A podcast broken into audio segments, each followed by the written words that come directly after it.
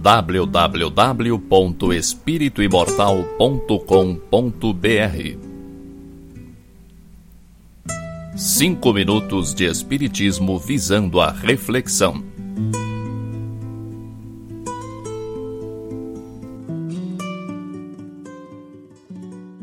E se ali houver algum filho da paz, repousará sobre ele a vossa paz, e se não, ela voltará para vós. Jesus, Evangelho segundo Lucas, capítulo 10, versículo 6. Em verdade, há muitos desesperados na vida humana. Mas quantos se apegam voluptuosamente à própria desesperação? Quantos revoltados fogem à luz da paciência? Quantos criminosos choram de dor por lhe ser impossível a consumação de novos delitos. Quantos tristes escapam voluntariamente às bênçãos da esperança?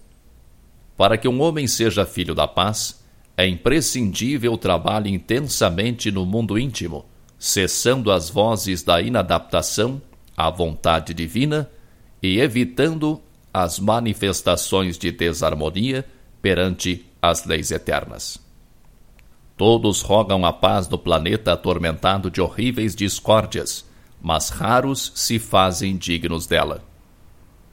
Exigem que a tranquilidade resida no mesmo apartamento onde mora o ódio gratuito aos vizinhos. Reclamam que a esperança tome assento com a inconformação e rogam a fé lhes aprove a ociosidade no campo da necessária preparação espiritual. Para a esmagadora maioria dessas criaturas comodistas, a paz legítima é realização muito distante. Em todos os setores da vida, a preparação e o mérito devem anteceder o benefício. Ninguém atinge o bem-estar em Cristo sem esforço no bem, sem disciplina elevada de sentimentos, sem iluminação do raciocínio. Antes da sublime edificação, poderão registrar os mais belos discursos, vislumbrar as mais altas perspectivas do plano superior, conviver com os grandes apóstolos da causa da redenção.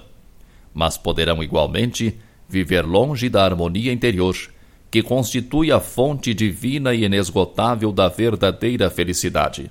Porque se o homem ouve a lição da paz cristã, sem o propósito firme de se lhe afeiçoar, é da própria recomendação do Senhor que esse bem celestial volte ao núcleo de origem como intransferível conquista de cada um.